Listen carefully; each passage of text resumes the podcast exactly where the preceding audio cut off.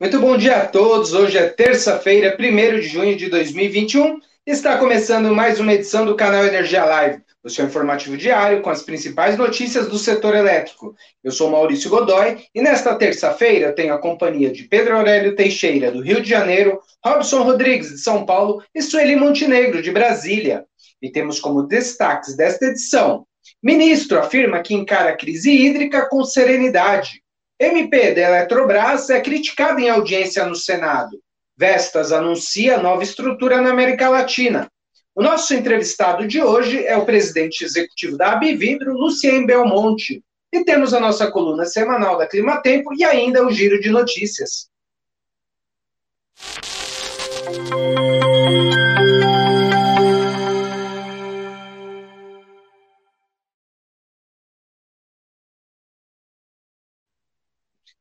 Muito bom dia a todos, são 10 horas e 2 minutos e começamos o canal Energia Live desta terça-feira falando direto com a nossa repórter de Brasília, Sueli Montenegro, que acompanha a reunião da diretoria da ANEL que acontece nesse momento. Bom dia, Sueli. Alguma deliberação por parte da ANEL nessa primeira hora aí de reunião? Como é que estão as coisas? Bom dia, Maurício. É, foram retirados muitos itens de pauta hoje é, eu, foi aprovada a abertura de algumas consultas públicas, né, com propostas de revisão tarifária de várias distribuidoras, Semar do Maranhão, Energisa Paraíba, é, empresas de Força e Luz de Uruçanga, no, no Rio Grande do Sul, ah, e da distribuidora catarinense de energia, Decelt, né, que é a antiga Iguaçu Energia, né. A ANEL retirou de pauta itens como a o que trata do recálculo dos valores de prêmio para a repactuação do risco hidrológico de contratos regulados, né, para aqueles geradores que fizeram a opção de repactuação em 2021 para vigência a partir de 2022. Também saiu de pauta o resultado da audiência pública que discutiu o aprimoramento dos critérios e procedimentos para cálculo da parcela de investimentos vinculados a bens reversíveis ainda não amortizados ou não depreciados de aproveitamentos hidrelétricos e também a proposta de abertura de consulta pública, né, é, que vai tratar do, de procedimentos para comunicação ANEL de ocorrências graves e indisponibilidades programadas, prolongadas em instalações de transmissão. É, esse, esse último tema, ele surgiu a partir do apagão de, de novembro do ano passado no, no Amapá, né. Ao longo do, do dia, a gente vai ah, colocando os principais destaques que foram deliberados em nosso portal de notícias, e, enfim, ah, se quem tiver interessado pode acompanhar lá, lendo as notas que nós vamos colocar no site. Eu retorno com você, Maurício.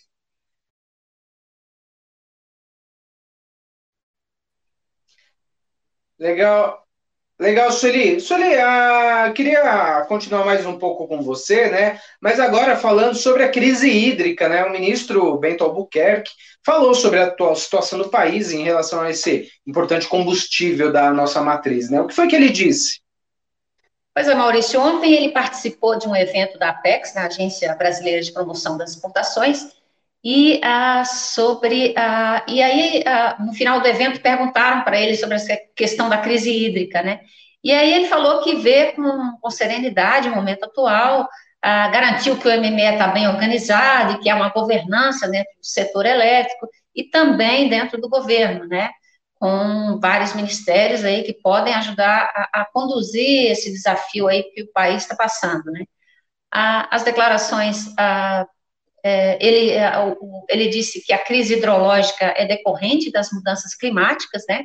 Que dentro da matriz elétrica brasileira existe uma diversidade, uma complementariedade é, muito grande de fontes, né? E é necessário aí buscar esse equilíbrio, né? Ele lembrou que a, a energia hidrelétrica hoje corresponde a 65% da matriz, mas há um crescimento muito grande da disponibilidade de outras fontes, né, como a, energia eólica e a solar, né.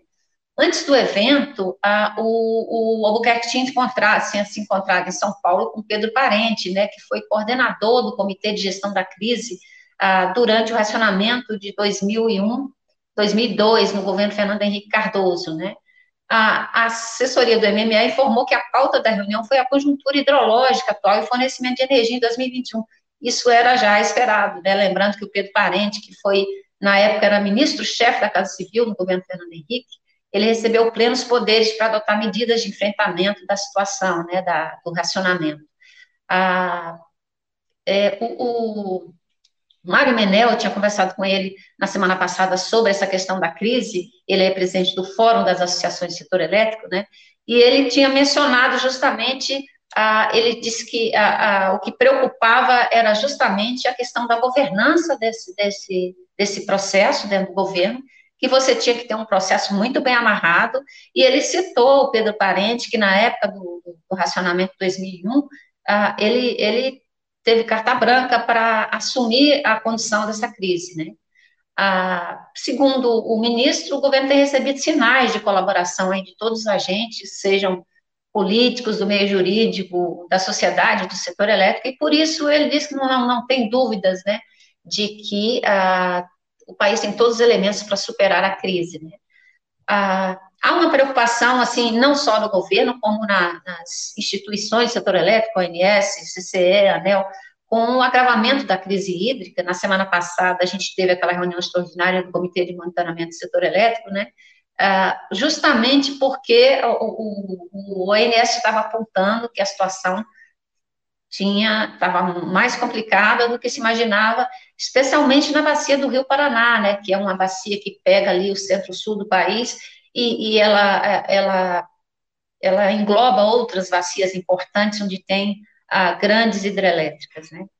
Ah, eles, as ações, ah, enfim, teve essa reunião extraordinária em que o, o CMSE reforçou a importância da, da, flexibilização das restrições hidráulicas dessas usinas, ah, no caso do Rio Paraná, até para mitigar o risco de perda de controle hídrico, né? É uma área em que você tem usos múltiplos da água, ah, você tem ali naquela região a, a hidrovia Tietê-Paraná, enfim, Uh, tem uso para consumo humano, para outras atividades, então, uh, uh, essa administração aí dessa, desse processo de, de, uso da água vai ter que ser muito bem amarrado, para não haver conflitos mais sérios, né?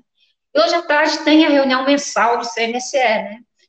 que deve continuar tratando do assunto, é a reunião ordinária que acontece todo início de mês, e a gente vai acompanhar e vai dar mais notícias para os nossos leitores e para quem nos acompanha na CELAC aqui também.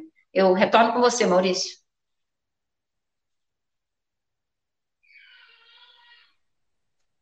Legal, Sueli. Obrigado aí pelas suas informações. Um ótimo trabalho aí para você em Brasília. Até a próxima. Bom, vamos mudar de assunto, né, e falar sobre a MP da Eletrobras, né, que entra em um momento aí decisivo da sua tramitação, né, faltava hoje, 1 de junho, né, falta pouco mais de três semanas para o encerramento do prazo de vigência da medida. E ainda assim, o relator no, processo, no Senado Federal, né, onde está onde tá a matéria, aí ele ainda não foi nomeado, né, mas, ah, bom, e a indústria, ela não, está contente com esse texto, né, aprovado na Câmara dos Deputados, né? Ontem foi soltar, foi divulgado um manifesto de diversas associações representantes da, do setor produtivo, né, criticando o texto, né? Bom, e para falar do tema, eu trou trouxemos hoje o nosso entrevistado, Lucien Belmonte, que ele é presidente executivo da Bividro, a associação afirma que, da forma como está o projeto de privatização da Eletrobras, né, ameaça o choque de energia barata e a reindustrialização do Brasil, né, prometidos aí pela nova lei do gás, que foi recentemente aprovada, né, promulgada. Né. A medida também vai contra as regras do setor elétrico, aponta a associação, e que faz parte desse manifesto aí assinado por diversas instituições do setor elétrico. Então, eu convido aqui para dividir tela comigo, Lucien Belmonte, presidente da executivo da Abividro. Muito bom, bom dia, dia Luciano. Muito obrigado por atender, pela gentileza de atender aqui a, o canal Energia Live e conversar com a gente e a nossa audiência. Luciano, eu gostaria já de. Desculpa. Eu não, gostaria não. de começar essa nossa entrevista te perguntando. O principal ponto de discordância está mesmo na contratação compulsória de térmicas na base, porque, porque o custo da energia deve aumentar se essa exigência for mantida aí no Senado Federal? É, Maurício, o, a primeira coisa que é, esse projeto, é, esse tema da, das térmicas na base, ele, ele não é a primeira vez que ele aparece, já é a terceira vez que ele aparece em três anos seguidos, de formas dissimuladas e diferentes. A primeira delas foi na discussão do GSF, né? é, apareceu um jabuti nesse projeto. Depois, em duas situações diferentes, ele entrou na, na, na lei do gás, na, ainda no governo Temer, entrou na discussão através do deputado Júlio Lopes, depois é, voltou é, a discussão é, na Câmara dos Deputados, não prosperou, graças ao deputado Laércio. É, depois foi para o Senado, o Senado tentou emendar isso daí, saiu, não conseguiram passar, e agora, pela terceira vez, eles estão tentando. O que, que significa isso?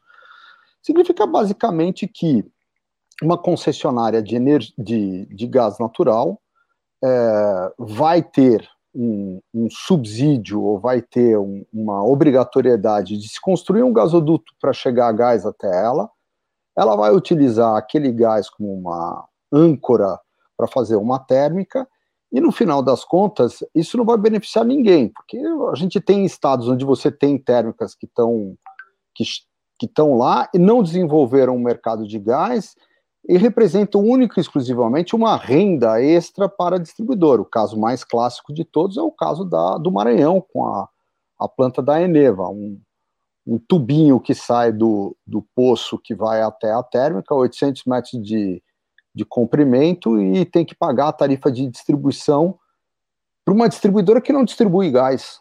Então, esse é o tipo de coisa que está por trás dessa discussão. Então, é, travestir a discussão, é, vestir a discussão de é, falta de, de, falta de energia, é, eu acho que é uma, uma forçação de barra muito grande. Uhum. E, Agora, o custo vocês... de levar, e o custo de levar gás onde não existe, né, a gente sabe, são 80 dólares por metropol de, é, de, de, gasoduto de transporte, ou seja, você levar gás é, para Brasília, se não chegou até hoje, que é um dos mercados mais ricos, é porque não justifica. Né? Inclusive, a primeira versão do projeto de lei é, era, era tão esdrúxula que ela dava o subsídio para o subsídio para a construção dos gasodutos através da ordem de apresentação é, de estudos ambientais. Não tinha nada a ver com gás, com setor elétrico, nem nada. Era a criação de um, de um negócio do zero. Uhum. E vocês têm o um cálculo de quanto poderia chegar um aumento? Há uma. circula um número, né? De quanto que poderia gerar de aumento na, na, na energia, né? Esse, essa exigência, se ela for realmente colocada em a cabo, né? For realmente executada, né? O custo, o custo para o setor, uh, tal como ele foi calculado pelo, pela, pela, por algumas associações, como a BIAP, a Abrace, a BRAD, enfim, várias associações do setor elétrico, chegava a um custo de 41 bilhões de reais. Só que em cima desse custo de energia vai incidir PIS/COFINS, tá? ICMS, são mais 16. Então nós estamos falando de um custo de 57 bi só essa brincadeira é como se cada brasileiro fosse sair já com, com quase 3 mil reais de, de dívida, ou 300 reais de dívida para poder privatizar a, Petro, a Eletrobras.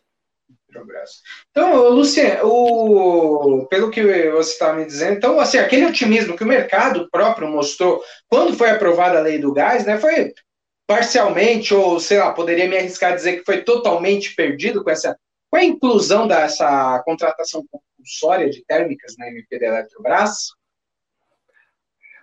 Não, mas uh, mostra uma, uma, uma lógica absolutamente perversa do sistema. É, nós entendemos que o, o projeto original enviado sobre a privatização da Eletrobras era bastante positivo, não entrava nesse tipo de coisa. Né? É, então, isso veio da, da Câmara, não representa necessariamente aquilo que o governo já derrubou em três outras ocasiões, é, mas é uma sinalização muito ruim, é uma sinalização que a gente não tem é, verdades ou convicções que é, durem mais do que seis meses. Afinal de contas, a gente aprovou a lei do gás há dois meses atrás. Aí o, a maior discussão que teve em cima, os caras já jogam no lixo de novo. Então aí não dá. Uhum. Então, o, a gente está entrando aí numa fase decisiva, né? Como eu comentei, a tramitação aí tem que. A aprovação no Senado tem que ocorrer daqui a 21 dias no máximo, né? Dia 22 é caduca a medida, né? Ah, se houvesse se houvesse essa alteração de texto que se defende, né?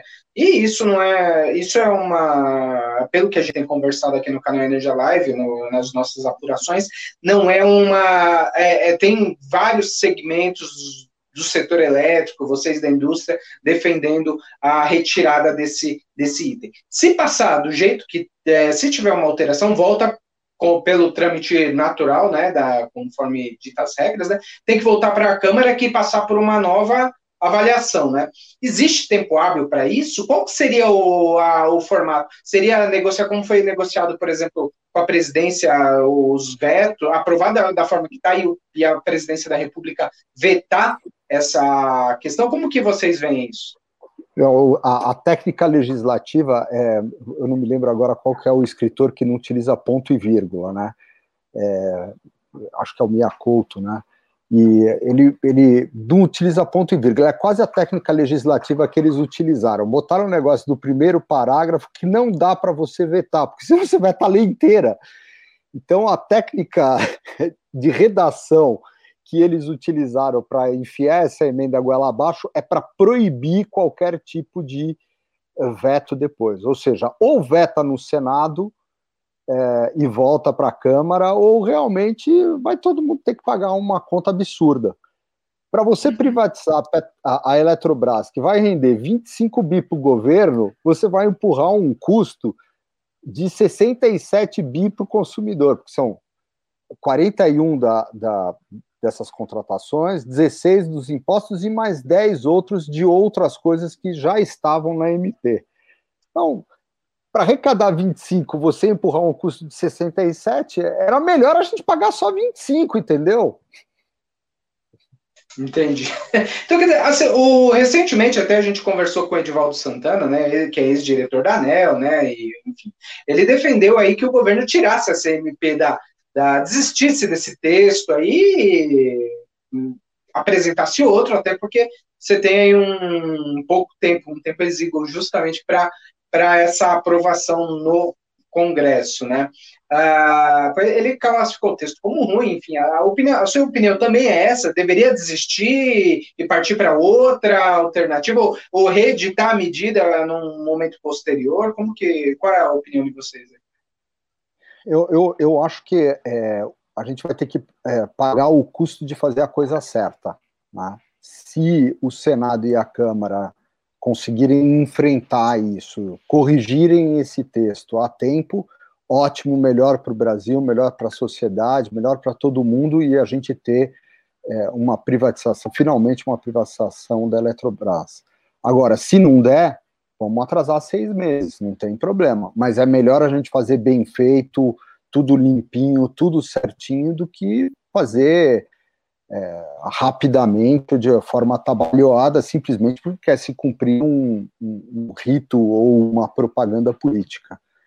Uhum. É, a peça disso daqui não tem nada a ver com o setor elétrico, não tem nada a ver com energia. A agenda, tal como ela está posta, é uma agenda política. Uhum. Então, quer dizer, não tem nenhuma, não há nenhuma questão é, de estrutural de negócio, é mais político. Porque, por exemplo, o problema então não estaria na oferta de gás ou no custo uh, ou no custo adicional para a construção dessa infraestrutura, né?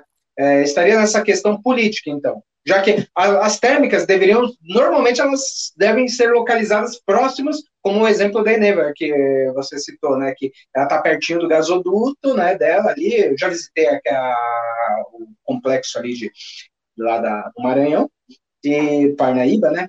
Uh, e está bem ao lado mesmo assim paga esse custo. É, na sua avaliação, deveria ser as térmicas não obrigatórias no interior, mas de repente uma coisa mais próxima ao litoral? Não teria problema Gente, isso ou sim a, teria? A lógica tem que ser a modicidade tarifária, a lógica tem que ser a facilidade do sistema e não colocar um negócio, um penduricário na lei que obrigue é, todos nós é, a, a, comprar uma energia que a gente sabe que será mais cara. É, não, faz, não, não faz sentido. Quanto que a Eneva paga para a distribuidora de gás do Maranhão por ano por causa desse tubinho? Que benefício teve é, o Maranhão, fora a arrecadação de ICMS, que benefício ele teve para a industrialização, para o desenvolvimento do Maranhão? Nada. O que, que é que isso fez para outras regiões do país? Nada. Se a gente colocar um, um, uma térmica no Piauí ou em Brasília, que diferença vai fazer?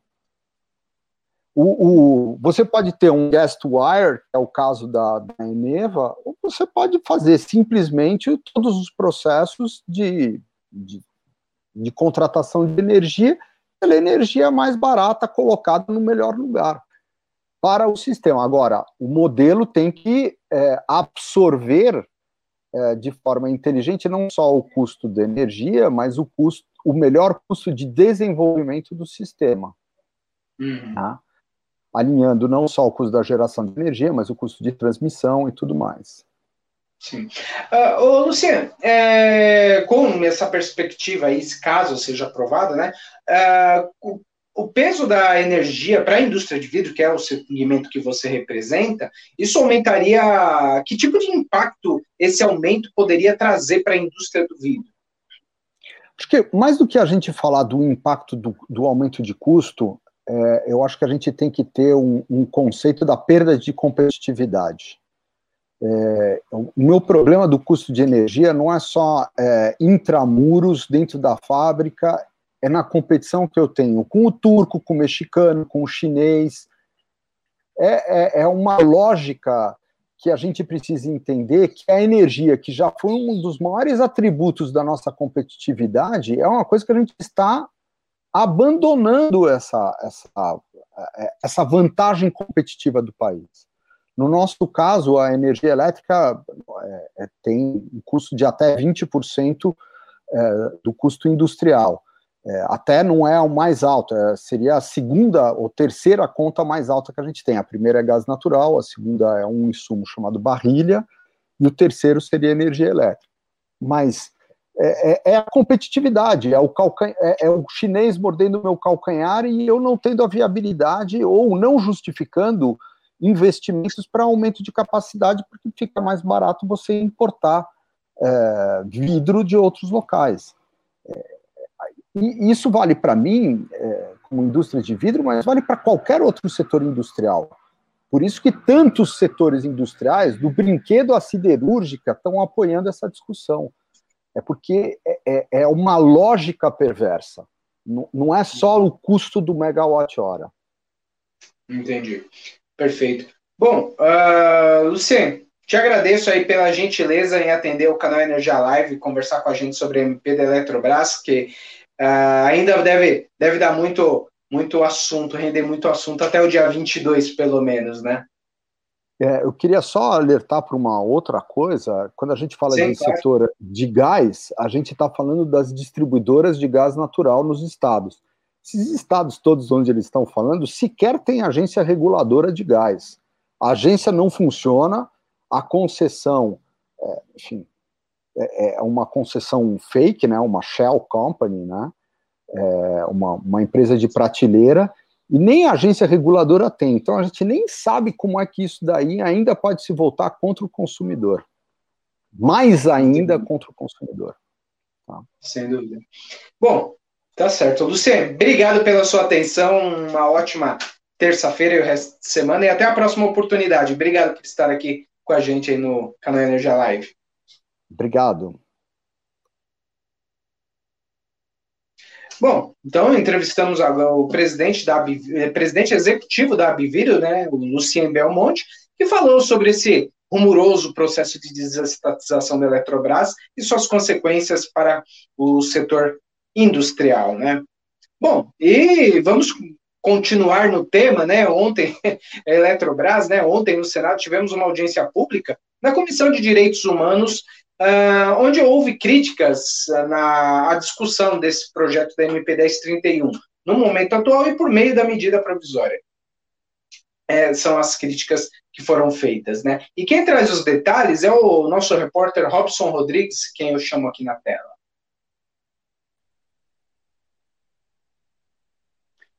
Bom dia, Robson. O que foi dito sobre esse processo aí no Senado? Bom dia, Maurício, tudo bem? Bom dia a todos que nos assistem no canal Energia Live. Pois é, Maurício, os participantes da Comissão de Direitos Humanos do Senado foram unânimes em criticar a medida provisória da privatização da Eletrobras e alertar que quem vai pagar a conta da privatização são os consumidores. Os participantes falaram em um aumento considerável da tarifa de energia elétrica para o consumidor e do espaço para usar térmicas em detrimento de fontes renováveis. O presidente da comissão, Humberto Costa, do PT, que é da oposição, abriu a reunião afirmando que a tentativa do governo federal é, de privatizar a empresa é inadequada por ocorrer em um momento de pandemia. Costa também destacou que a proposta não passou por um amplo debate com a sociedade e tem tramitado de forma rápida no Congresso, é, exatamente porque o processo de funcionamento do, do legislativo está extremamente limitado. Já o, o, o ex-ministro de Minas e Energia, Nelson Hubner, que também foi, perdão, foi diretor-geral da Agência Nacional de Energia Elétrica, afirmou que o projeto de lei veio da Câmara e subverte toda a essência do modelo setorial. Ele também falou que o projeto de conversão da NP cria reservas de mercado para termoelétricas e pequenas centrais é, hidrelétricas, as PCHs, é, ao obrigar a compra de energia dessas fontes sem considerar o custo da produção. No caso das térmicas, o montante chega a 6 mil megawatts de usinas a gás inflexíveis. Clarice Ferraz, diretora do Instituto Ilumina, destacou que a privatização está sendo discutida antes mesmo da aprovação de um novo marco regulatório do setor, que já passou pelo Senado e está na Câmara dos Deputados com a PL 414 de 2021. Para Clarice, Maurício, é um cenário de enorme incerteza e nada pior que isso para, para não atrair investimentos, né? A gente separou um trecho do que ela disse. Vamos ver. Após a privatização, não há investimento. Sobretudo agora, se a gente está numa mudança organizacional profunda e se os meus reservatórios vão poder ser valorizados como bateria amanhã. Estou vendendo como barato uma mina de ouro que amanhã vai fornecer uma série de serviços que vão ser precificados como tal: equilíbrio instantâneo, acompanhamento de carga, reserva de planejamento. Isso vai ser precificado, além de ser uma energia limpa. Então, privatização não traz investimento, sobretudo em períodos de grande estabilidade e, sobretudo, em período de escassez hídrica, que aumenta os preços. Maurício, as críticas não pararam por aí, né? Os representan o representante da Associação dos Engenheiros e Técnicos do Sistema Eletrobras Ícaro Chaves falou em quase 600 bilhões que serão retirados dos consumidores em 30 anos de concessão e irão para a iniciativa privada. O sindicalista vê o, o racionamento como uma possibilidade cada vez maior que pode levar a uma grande elevação de tarifas. Vamos ver o que ele disse. O processo de descotização consiste em retirar as usinas 7.451 megawatts de potência, de garantia física de usinas cotizadas que vendem uma energia a, em média 61 reais o megawatt-hora, mesmo adicionando o risco hidrológico, esse preço chega no máximo a 92 reais o megawatt-hora, passar isso para o mercado livre, aonde essas, as distribuidoras vão ter que recontratar essa energia a um preço três vezes maior. O, o, a própria ANEEL colocou um preço base para esse ano no mercado regulado de 253 reais o megawatt-hora. Só que com essa descotização, esse preço vai subir ainda mais. Nós prevemos os nossos estudos da Associação dos Engenheiros e, de, de, e da Associação dos Empregados da Eletrobras também, nós fizemos o nosso cálculo que nós vamos chegar, a uma conclusão de que o preço base da energia vai chegar a 294 ou 300 reais o megawatt-hora com a descotização. Isso vai trazer um aumento na conta de luz de pelo menos 14% só por causa da descotização, sem agregar um megawatt-hora no sistema elétrico brasileiro. As discussões estão acaloradas e o tempo está rugindo. Agora a gente tem pouco mais de duas semanas até a MP perder a validade. Vamos aguardar os desdobramentos. Volto com você, Maurício.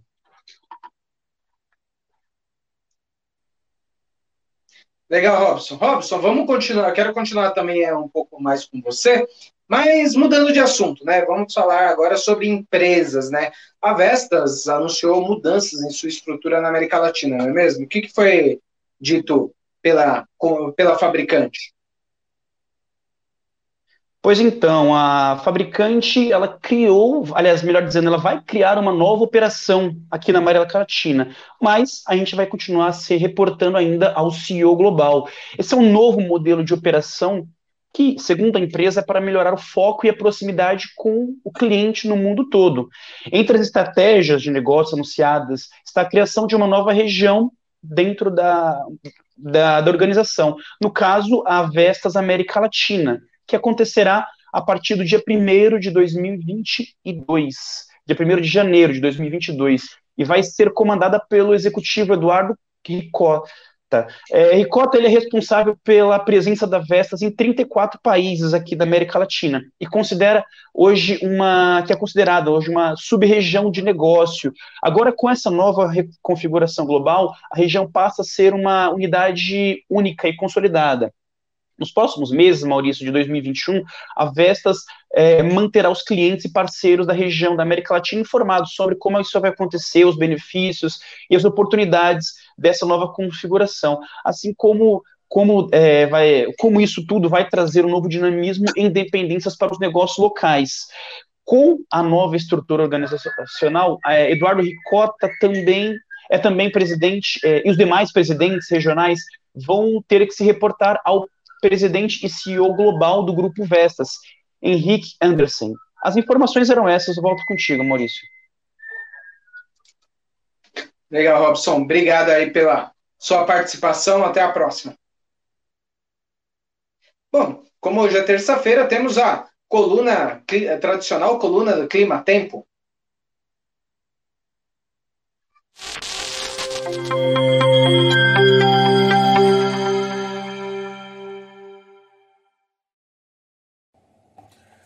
Olá pessoal, seja bem-vindo a mais uma coluna Clima Tempo aqui no canal Energia. Eu sou o Felipe Ugirum e vim mostrar para vocês os principais highlights da meteorologia para o setor.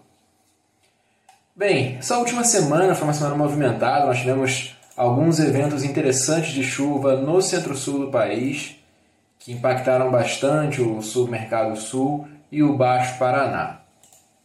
Bem, voltando aqui para o dia 22, entre o dia 22 e 23 nós tivemos um cavado na média atmosfera que avançou aqui pelo centro-sul do país, acompanhado de uma frente fria em superfície, um ciclone em alto mar, e isso causou bastante chuva em algumas bacias aqui do centro-sul, volumes bem significativos para essa época do ano, mas depois disso a estabilidade reinou no centro-sul e aí nós não tivemos chuva significativa. Né? A massa de ar frio e seco avançou diminuindo as temperaturas aqui pelo interior do país, fez bastante frio. Depois essa massa de ar frio foi trocando energia, foi trocando de energia com o ambiente e se tornou uma massa de ar quente, as temperaturas voltaram a subir. Foi só então no dia 28, a partir do dia 28, que um cavalo avançou e começou a causar chuva no centro-sul de novo. Então, olhando aqui, dia 29, dia 30, bastante chuva, nós tivemos acumulados na bacia do Jacuí, por exemplo, que ultrapassaram os 90 milímetros de chuva. Nós tivemos 30 milímetros na bacia do Uruguai. Realmente os volumes foram bem significativos, principalmente para o RE Sul, né, bacia do Uruguai e bacia do Jacuí. E nós estamos agora com ENA diária ultrapassando os 150%. Nós tivemos um grande salto na ENA do Submercado Sul. E esse evento, né, não só não só nós tivemos a TSM melhorando, que eu venho falando para vocês nos nossos últimos encontros semanais, a TSM veio aumentando.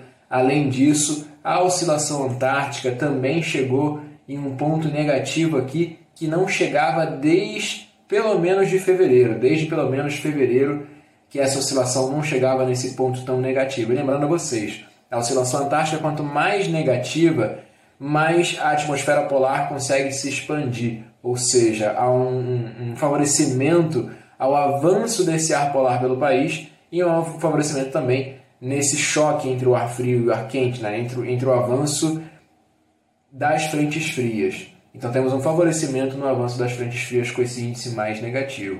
Agora, para essa primeira quinzena de junho, a tendência é que esse índice volte para o positivo, mas lembrando que temos uma TSM ficando gradativamente mais favorável, ou pelo menos menos desfavorável, ao avanço desses sistemas que são capazes de produzir chuva no centro-sul do país. E aí, o que temos agora na atmosfera são, é um resquício, né, bastante nebulosidade aqui no sudeste, choveu em algumas capitais aqui do sudeste ontem, por causa desse cavalo que ainda avança aqui pelo sudeste. Mas os próximos dias serão mais estáveis, vamos dar uma olhada aqui. Passando para a previsão, vou colocar o WRF e o GFS. Então, dia 31 chove na faixa leste, dia 1 ainda chove em algumas áreas, né, o GFS e o WRF enxergando alguma chuva na faixa leste, mas já não é uma chuva significativa para o setor, né, nenhuma bacia hidrográfica. Situação bem estável, é, prevalece essa semana, temperaturas aumentando, dia 4, dia 5, até pelo menos o dia 6, que é quando um outro cavado avança pelo centro-sul do país, e aí esperamos mais chuvas para o centro-sul, os modelos dando volume aqui bem considerável de chuva para o supermercado sul, para a bacia do Iguaçu, né, a parte do supermercado sul, para o Paranapanema e até para regiões aqui da bacia do Tietê. E esse evento de chuva predomina aqui, prevalece até pelo menos o dia 8. Bem, esse foi o prognóstico para essa semana, um resumo do que aconteceu. Até a próxima semana, um bom dia a todos.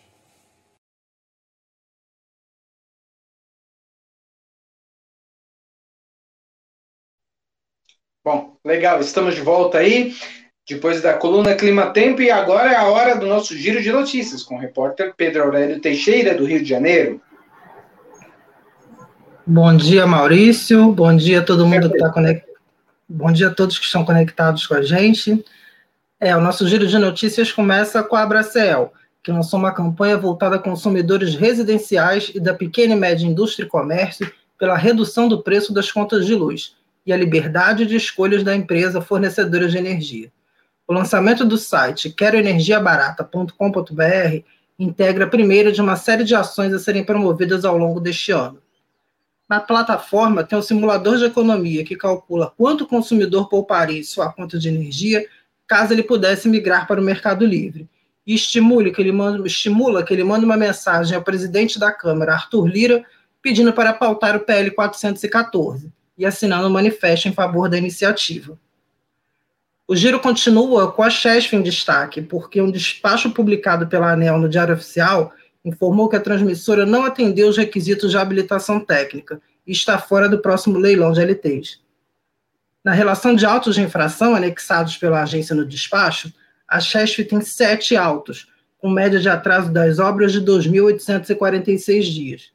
Lembrando que o edital do leilão diz que a transmissora, uma transmissora não pode apresentar tempo médio de atraso na entrada em operação superior a 180 dias em relação às datas previstas nos contratos e a ANEL autorizou, uh, autorizou a alteração do cronograma de implantação da termoelétrica Novo Tempo Barcarena, no Pará.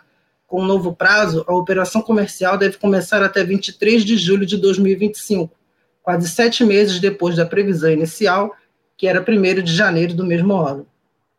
A Centrais Elétricas Barcarena alegou que a usina foi viabilizada em leilão de 2019, mas a portaria do MME de autorização somente foi publicada em novembro de 2020, o que a ANEL acabou acatando e ampliando e decidindo por ampliar o prazo. E a Petrobras concluiu a venda da totalidade da participação de 51% no capital social da eólica Mangue Seco 2, de 26 megawatts, localizada no Rio Grande do Norte. Ela foi vendida para a Mangue Seco Participações SA, investida do Fundo de Investimento Pirineus, atual sócio com 49% de participação. A operação foi concluída com um pagamento de 34 milhões e 200 mil reais para a Petrobras. Bem, Maurício, esse foi o giro de notícias de hoje e eu retorno com você.